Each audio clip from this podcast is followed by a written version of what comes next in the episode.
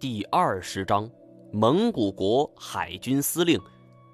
我跟石头强并不熟悉，之前也没有过交往，我更没有来福建收过货，而实在不明白这个脸上带着一道长长刀疤的人为何要针对我。我在云南，他在福建，井水不犯河水。虽然地域保护这种心态是应该有的，但是石头强也未免小题大做了吧。这是为什么呢？我忽然想到一件事儿，也明白了石头强为什么会如此警惕。恐怕这一切都要源于我的二表哥甘小钱吧。二表哥甘小钱孤身入福建，最后没有成功不说，还弄得自己是身败名裂。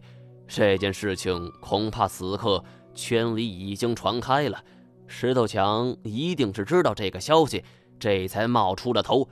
而他来到这里的目的是什么？我不知道，可能是奔着铁林礁来的，也可能是为了捕捉鲸鲨。但这些只是他的第一步目标，他要猎取一件足以震惊世界的货，名扬天下，然后借机就踩进二表哥的地盘。二表哥失踪以后，生意一向是由我来打理的。经过这么多年，我总算是熬出来了。在圈里也小有名气，甘小杰、甘岩的名气在圈里是如雷贯耳。他倒了，他的地盘又有几个人不想接收呢？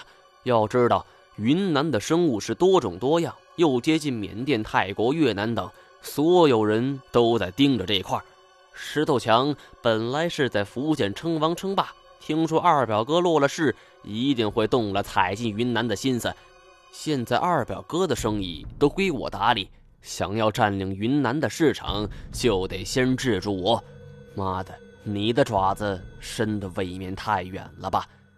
但现在我和金锁只有两个人，手里最好的武器就是一把鱼枪，而对面四个人则不同，他们拉开了潜水服，就露出了里边被防水袋所包裹的手枪。金锁见状，连忙说道。对对对，石大哥，您老大，您老大总行了吧？扭头又对我说道：“毛爷，你又不是来取货的，你是来找人的。我是来摸金的，而石大哥是来取货的。咱们这叫各取所需，互不冲突。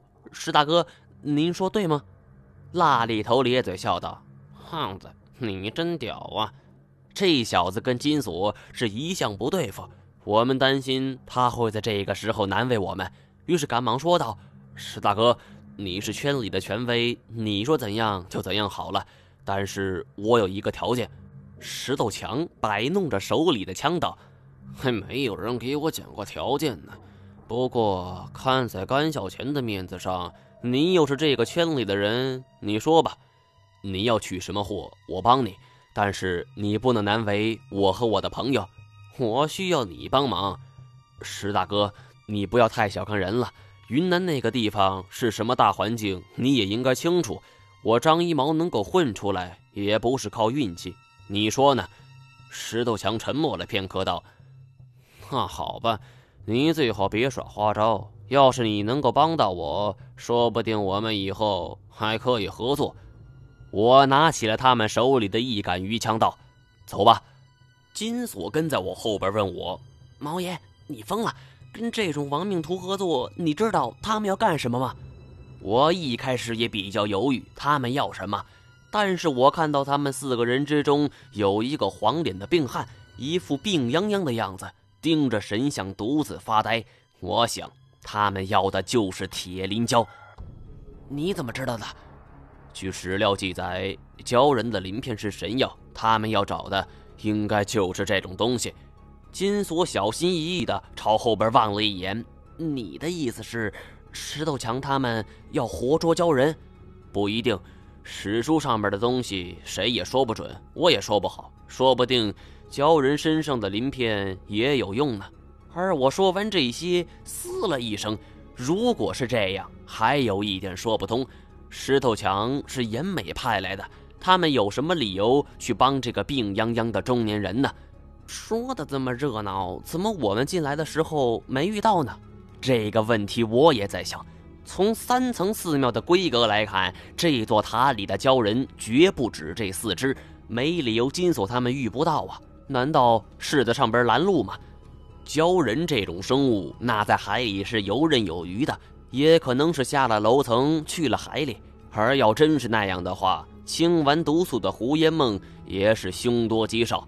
查河台汉国古墓内，胡氏祖孙丢下了我一个人独自跑掉。我最初是恨得牙痒痒，可是这一次胡烟梦不顾危险来保护我，我却没有很好的保护他，这让我的内心多少感到羞愧。但我手头没有氧气瓶了，石头强他们肯定不会大方的把氧气瓶送给我们，所以返回海里不大现实，只有继续往塔顶的方向爬，打探清楚。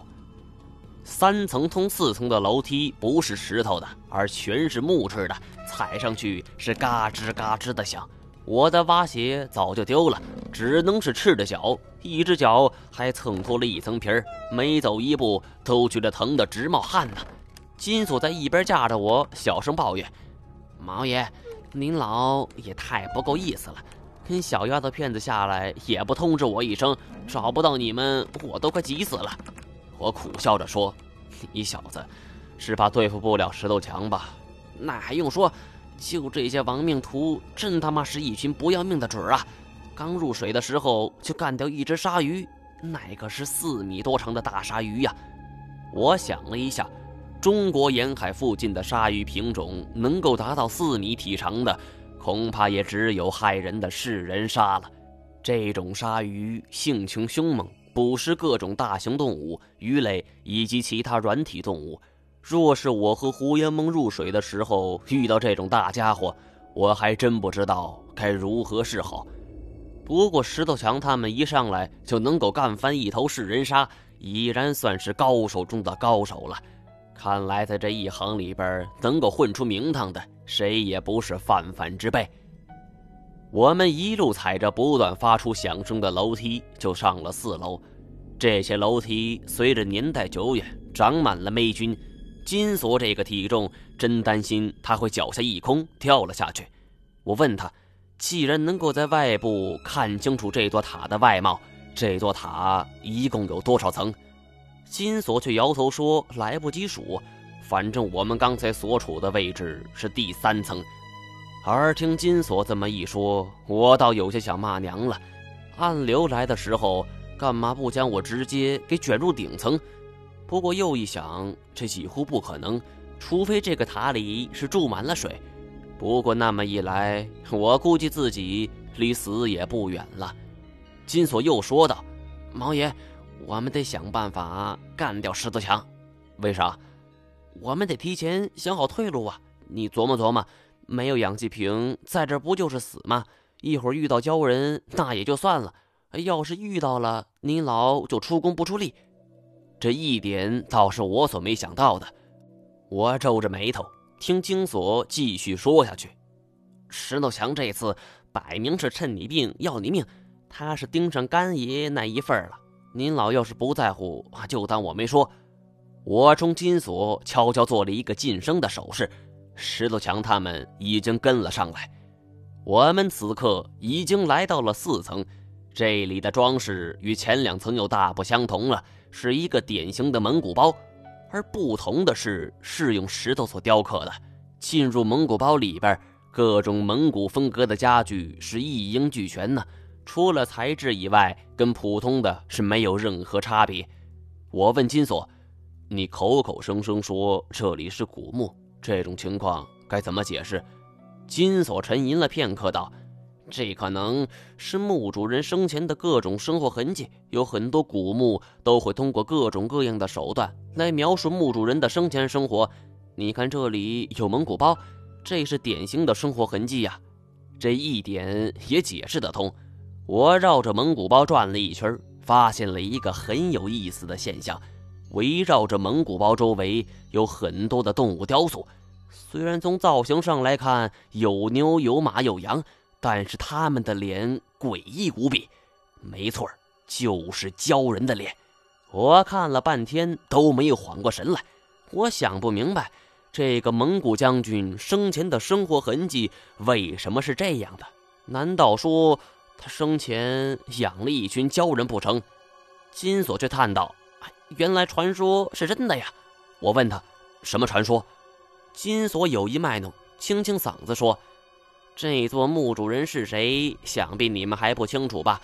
说起这个人来，着实不简单。而据说他出生于蒙古的一个小部落。”小到什么程度呢？就连成吉思汗统一蒙古各部的时候，都懒得顺手把他给收拾，人们也就渐渐把这件事给忘了。而后来蒙古登上了汉位，据说有一次去巡边，看上这个部落的一个姑娘，而当时蒙古正在率部进攻大宋的襄阳，部落的酋长不想卷入战争，就没答应。而这样一来，蒙哥那可就不干了。我看中你们部落的女人，那是给你们脸呐。还他妈不敢兜着，给我打！而蒙哥第二天就命令手下五千大军进攻这个部落。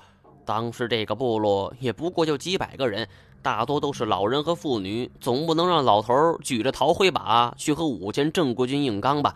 所以是一触即溃，一败千里，一败涂地，一无所有。我摆摆手，说重点。好，你猜这个部落最后退到哪儿了？他们退到了一条大河附近，这条大河可真是鹅毛扶不起，芦花定点沉呐！乃他妈是流沙河！别急啊，毛爷，虽然比不上咱们的流沙河，但是那条河也是波澜壮阔的很。但是蒙哥不甘心呐，那么俊俏一个姑娘，他必须得弄到手。于是，传说中的蒙古国海军司令亲自挂帅渡河作战。没想到，这一仗下来，蒙古海军部队几乎是全军覆没，就逃回来一百多人。